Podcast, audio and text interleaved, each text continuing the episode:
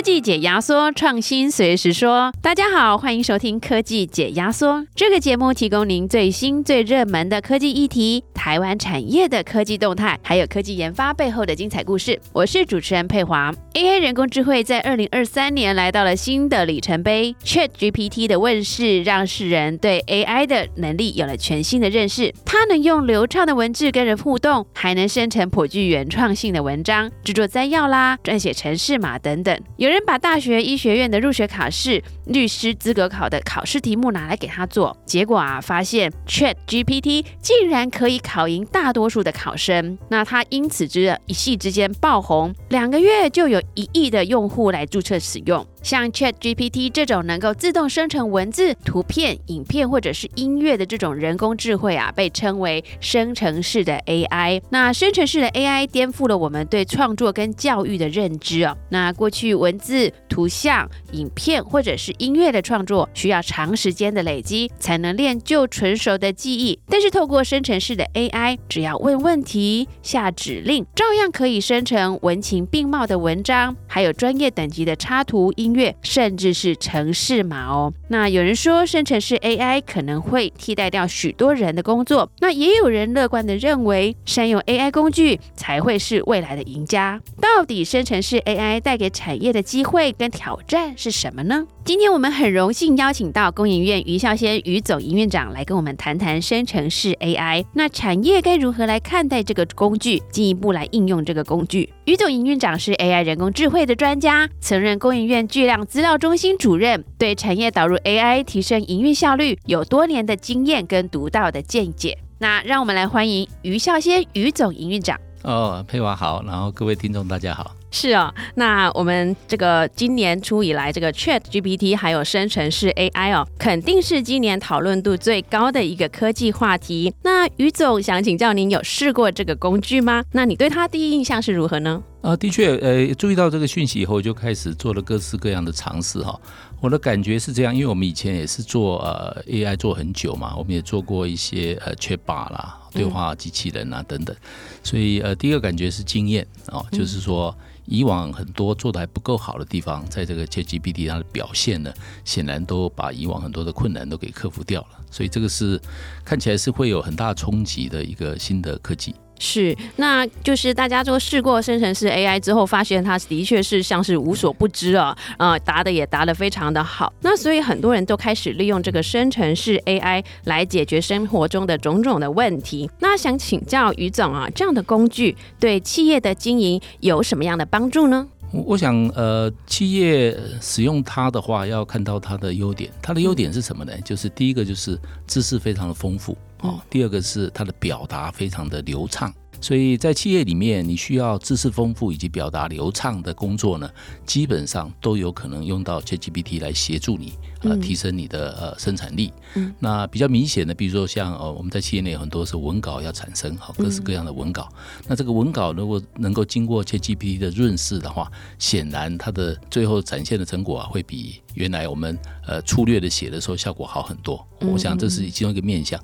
当然还有其他很多面向了哈啊，比如说像呃，城市设计师在写城市的时候，用到这些呃 ChatGPT 的功能的话，其实对他也是很有帮助的。既然这个东西这么好，那不知道说它这个 Chat GPT 这个工具啊，它又对企业会带来什么样的挑战呢？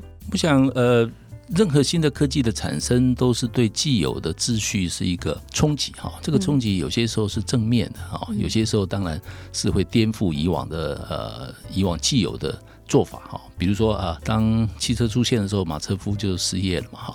所以某种角度来讲，汽车出现了。使得很多汽车相关的行业产生了，甚至有很多行业呢，以往用马车载货，呃，这个成本太高，那现在用汽车呢，哎，整个成本降低哈，所以有一些企业会获益于新科技，像这次会获益于 GAI，有些会受到 GAI 的挑战。那当然，这两者之间是有一些企业候。可以使用它来提升既有的能力，这是有可能的。是，那您觉得说生成式 AI 比较适合在哪些产业面上？刚才提到是说哪些工作，有没有特别哪些产业会比较受惠于那个全呃生成式 AI 这个工具呢？我们看到它的本质就是刚才谈到说知识很丰富，然后表达很流畅清晰。嗯嗯，所以我们可以想象过往需要呃这两个。条件的工作有哪些哈？嗯嗯那这些的工作的话，就是最适合用 GAI 来来呃协助，和甚至长远看是取代。我举个例子来讲，像很多这个呃律师的法律文件啊，哦，法律文件，一个律师要写法律文件的话，他必须受到很很多很长时间的训练，还要考执照等等，所以他在专业知识上的累积是相当的多的。那这种 GAI 的东西，他有办法读非常非常多的资讯，哈，读非常非常多的法律文件，所以在知识的丰富的程度上面，它是绰绰有余的。它的文字的流畅程度哦也是非常高的，所以我们可以想象，在可见的未来，非常多的律师事务所会用 GAI 来作为它的呃一种律师的助理哈，来帮助他拟稿啊，帮助他撰稿，这都是有可能的呀。刚才于总有提到，就是说那个 GAI 就是生成式 AI 哦，他读了很多资料，读了很多书，他的这些资料量应该是任何一个个人的大脑所不能及的嘛。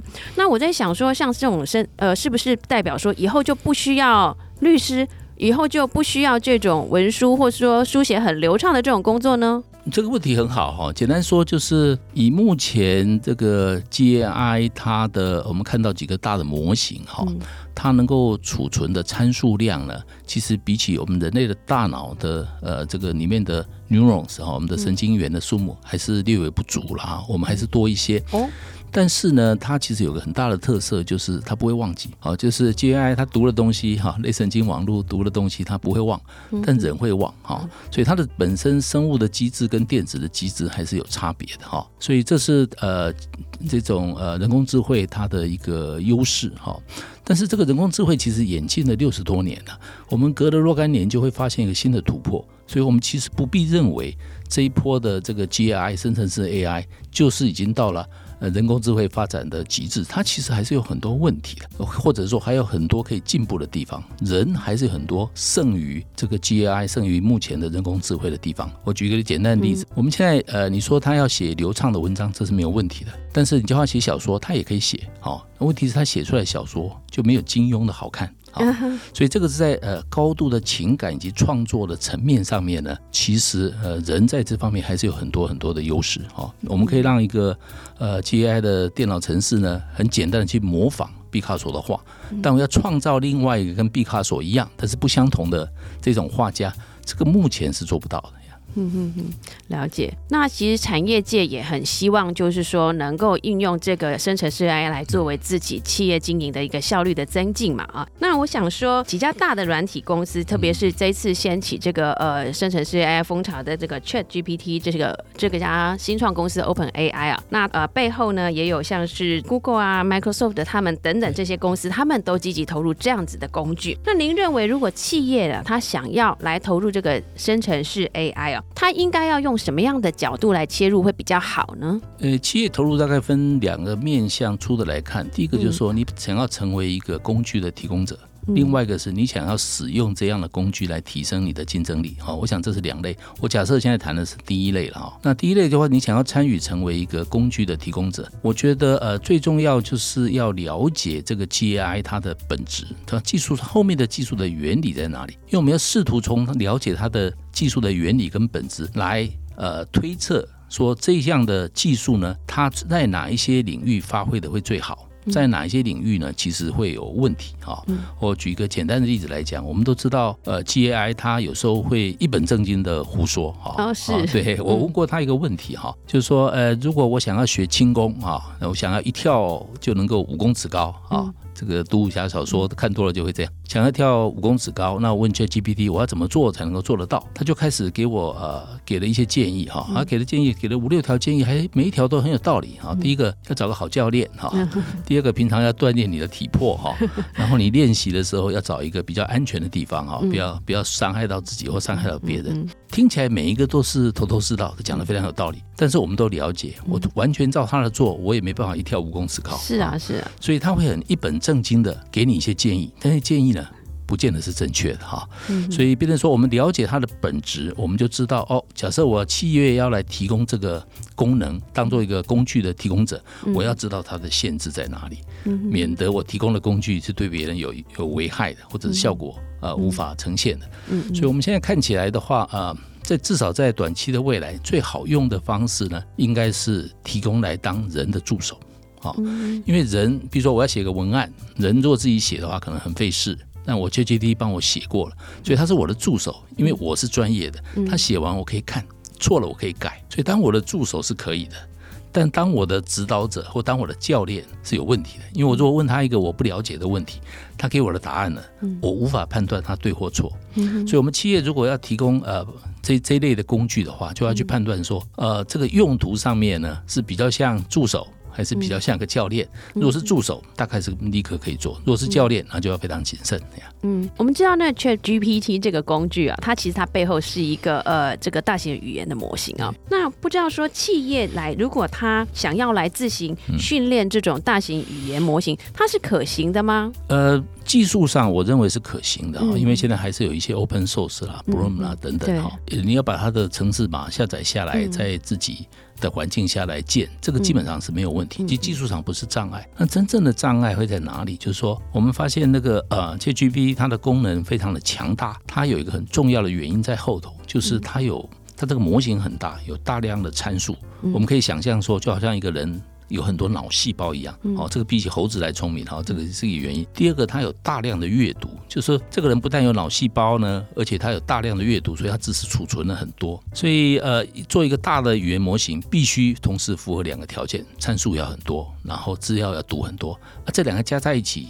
意思其实就是说，要花非常多的钱来训练它哦，要买非常多的设备或租非常多的设备来训练它。像以前呃 GPT 来讲，他们也提过哈，有个数字是说训练一次完整哈，大概花一千两百万美金哈。所以 这里产生一个问题，我们如果想要跟它有一样大的模型，这基本上是绝大部分企业都做不到的啊，因为你训练一次要花一千两百万美金嘛，这显然不是大家都能做的。所以就有一个想法说，我如果训练少一点模型做。小一点，那可不可以哈？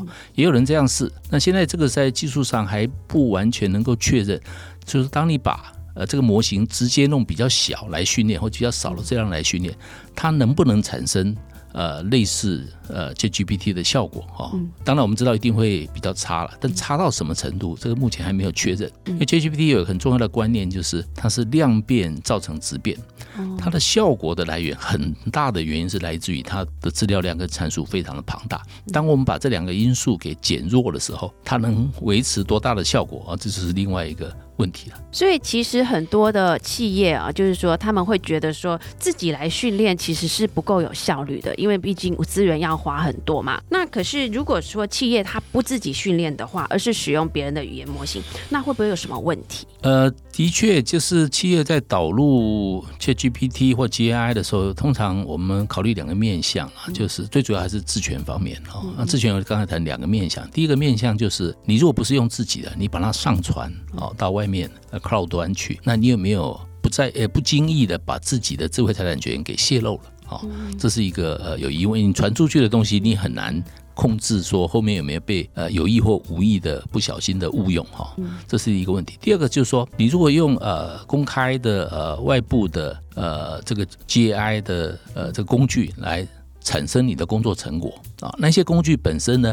可能是训练过。然后用过很多外部的资料，所以你直接采用这个工具产生的结果给你的时候，你是间接的也使用到外部资料。那这个有没有侵权的问题啊？这个目前还是一个呃大家在关注，但还没有绝对的答案的问题。所以我们必须注意到说，如果你现在要采用呃公开的资料做的 ChatGPT 的。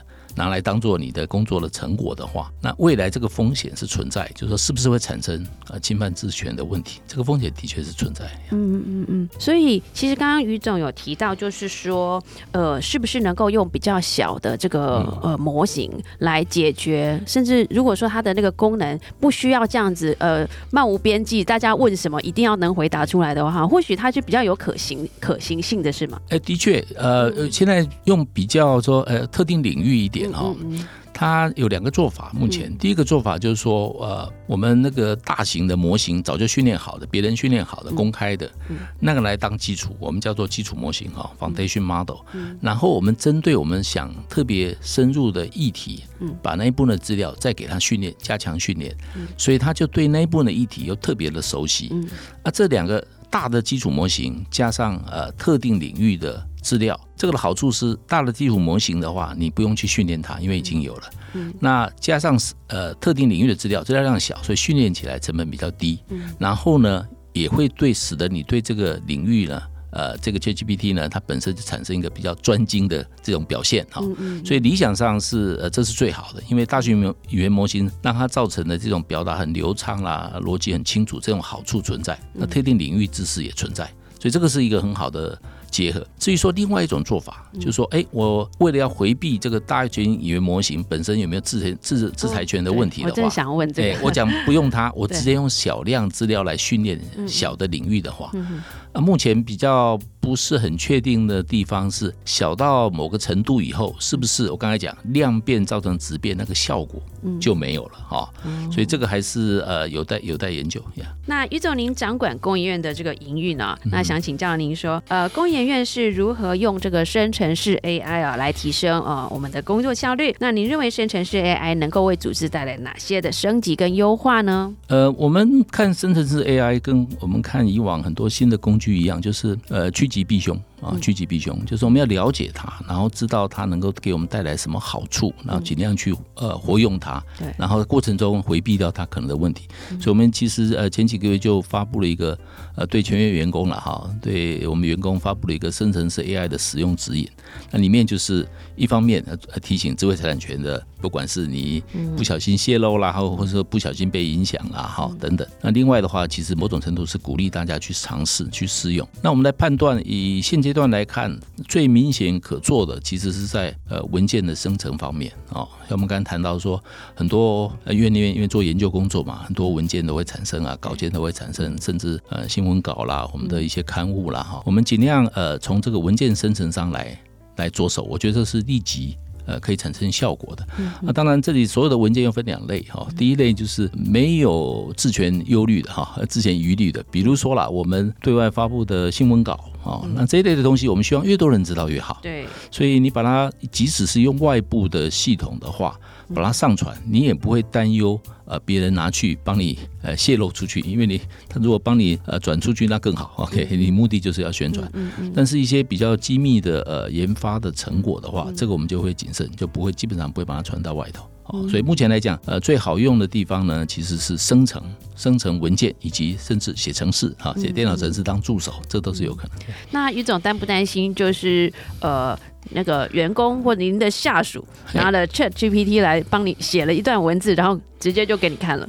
我并不担心哈，简单讲就是看他写给你，你要的目的什么？你为什么叫他写这一段？嗯，比如说假设是呃，我是呃传播处的主管，好，我要写一个新闻稿，我请我们同仁写一段，他写出来很好。我不会在意是他自己写的，或者是他用工具写的。这样子，重点目的是那个结果很好啊。OK，所以那所以要看那个目的。但是如果说我今天找我们的城市呃，找找一个呃我们的工程师哈，做一个研发的工作，他就要比如说专利哈，想要有一个创新的突破发明，结果他是用外部的工具产生出来，这个可能就有问题，因为我要的是那个创新。那个创新不是他的，这个就有问题了。哎，那这样子说起来，说院内的主管要怎么样来辨识这个东西是是不是生成式 AI 所生成的，以及说这个 review 的功夫就是非常的重要了。啊，所以这个你讲的问题是 非常好的啦。我们只能说这个 GI 它目前还一直在发展嘛。嗯。所以我是认为一开始我们着重的都是说，先导入那一些你不那么在意它有多少比例是自自己做的事情。嗯嗯。啊。你非常在意它一定是自己做的，嗯，这个我们排在比较后头啊，因为这个有些技术呃目前还在研发中啦，比如说如何去判定啊那个产出的成果是不是呃机器产生的，就好像现在不是很多论文比对嘛，哈，那也是一个类似的例子，就是说这个东西是不是你原创的哦，还是其实跟外面很多东西是一致的，那。有这一类疑虑的事情，比较高的事情，我觉得呃，priority 可以放低一点，优先处理那个没有这一类疑虑的问题。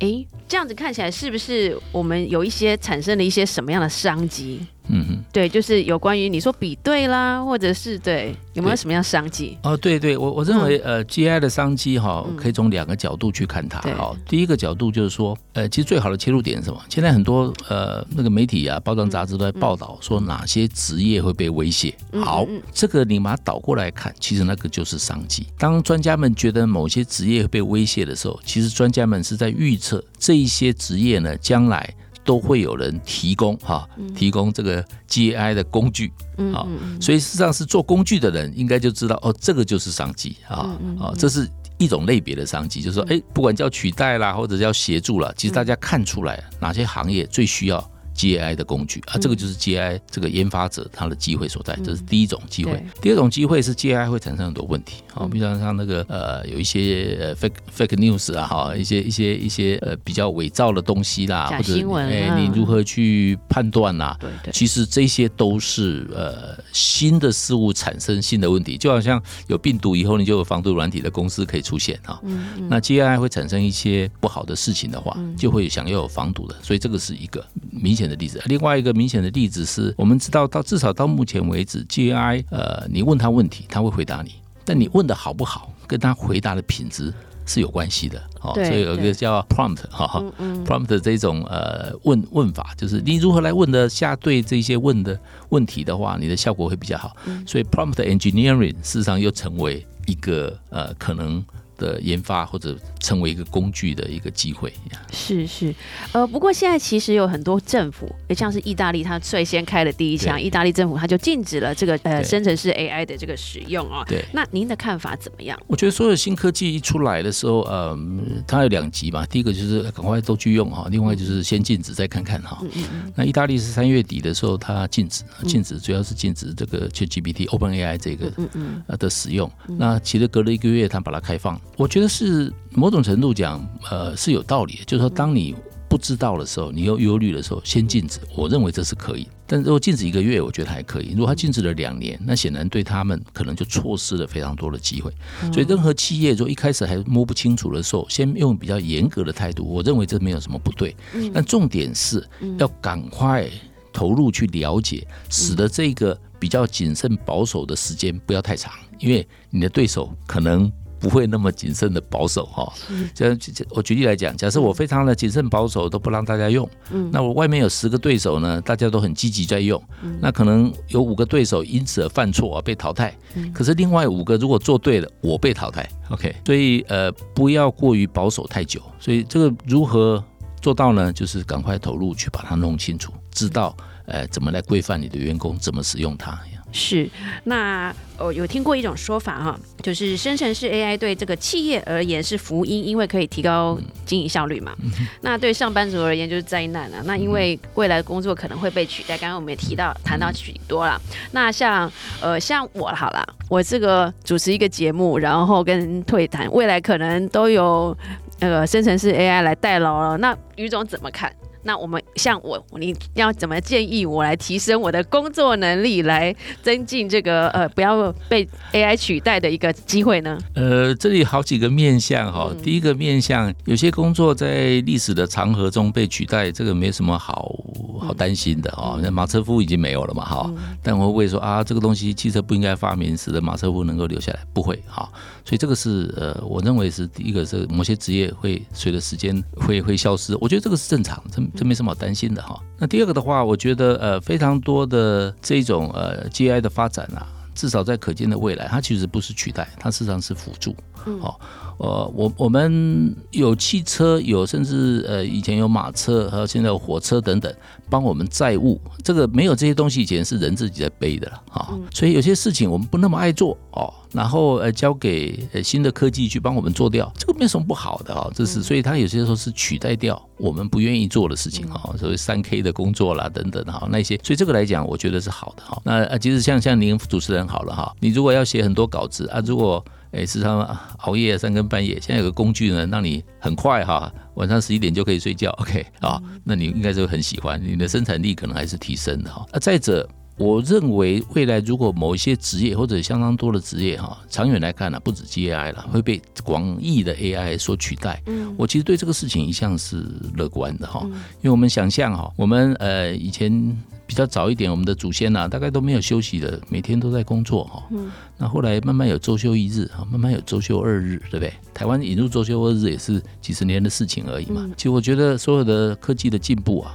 也许我们在未来很快就看到周休三日哈，周休四日，就是要说人的生产力因为科技而提升。对，那么人为什么还要工作那么长的时间？嗯，我打个比方，假设现在有个科技呢，让我们每个人的生产力都增加一倍，那这样的话，你从某个角度看，可能你所有的职缺都少了一半，你就可以维持原来的生产力嘛。哈，但同时你也可以想象说，我们不把职缺减半。我们把每个人的工作时间减半，嗯，所以每个人都工上班三天或两天半而已，哦，但职缺都没有减少啊，啊，这样生产力还维持着，整体的生产力还维持，啊，这个没有什么不好。所以重点是你如何在社会制度啦、一些法令上面呢，去调整来适应，使得某些来程度来讲，大家总工作时数减少这个问题，而不要集中在使得某些人失业，那某些人还是非常的辛苦的工作。于总讲这个真是心有戚，令我心有戚戚焉。不过我也想到另外一个问题，就是，诶，比如说像是我们讲到少子化是一个危机，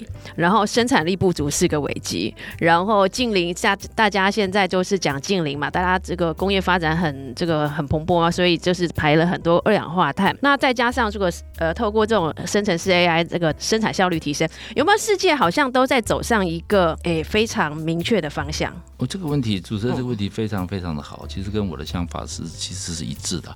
我我一直我个人啊，一直不认同所谓的少子化是一个国安问题哈。嗯我认为少子化是一个对呃这个地球的福音呢、啊。嗯嗯 OK，就是我们地球需要七十亿人嘛，嗯我现在地球只有五十亿人，我们现在那个碳排的问题都已经可能都消失了，啊，都已经没有这个问题了，所以真的需要那么多的人嘛，哈，我认为少子化不是国安危机。但是过度快速的少子化会对国家产生挑战，对。但是我是渐进式的人比较少，那台湾最后如果是一千五百万人，我觉得大家呃空气也好，土地也好，什么都好，哈，好像我讲不到什么缺点哈，但这个过程要比较呃不要过快。好对，免得承接不上哈，我所以我觉得这个是这个是很好了。所以当人比较少，那呃，是不是我们的生活品质或者就会下降呢？不尽然，这是要靠科技啦，靠制度啦，使得我们能够维持哈。我几年前写过一篇文章哈，那时候也是呃大家来呃叫我写一篇有关 AI 的文章嘛。啊，我的标题是什么呢？我下一个题目就是呃，迎向周休六日的时代。哇，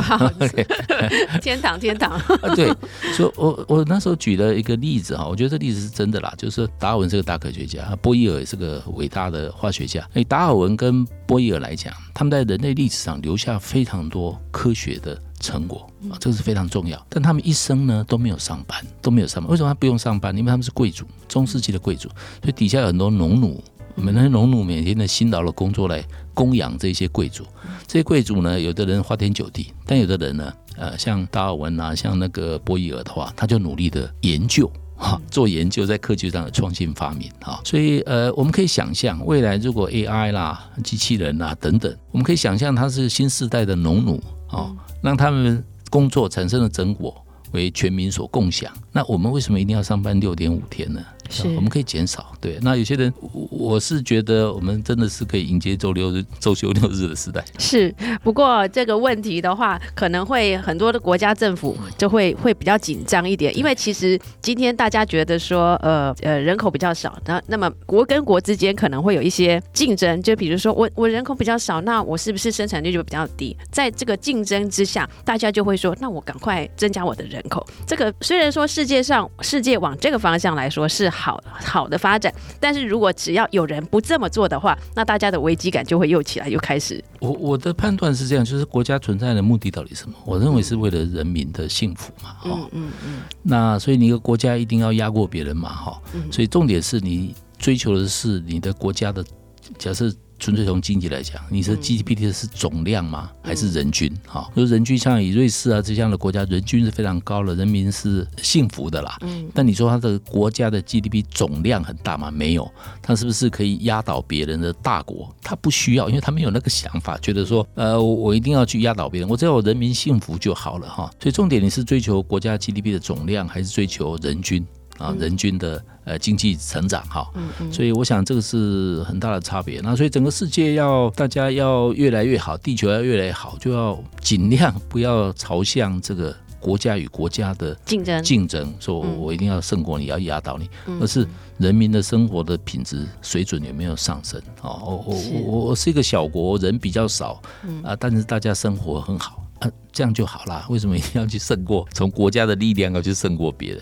我觉得科技的进展会让人家越来越去思考这个更本质的事情。嗯，就是比如说像我们工作的意义哦，生活的意义这样子，这样子的事情。对 非常谢谢于孝先于总营运长啊，让我们对这个生成式 AI 的优势跟限制有更多的了解。那企业也会因为更加的理解这个技术，找到适适合自己的方式，来尽可能运用它的优势，避免它的弱点哦。那创新科技带来更好的生活，但 AI 本身就是两面刃，在美丽新世界的背后，也不免投射出一些阴影啊。那如何理解 AI 工具的限制，善用它的优势，那恐怕才是企业最需要的关键能力。谢谢于总。好，谢谢佩华，谢谢。想知道更多台湾科技研发的讯息，想了解最新的科技产业趋势，欢迎搜寻“工业技术与资讯”，上网阅读或下载本期的月刊。如果喜欢我们的节目，也可以在订阅平台上按下订阅或者是关注，并分享给身边关心台湾科技创新议题的朋友们。我们下次见。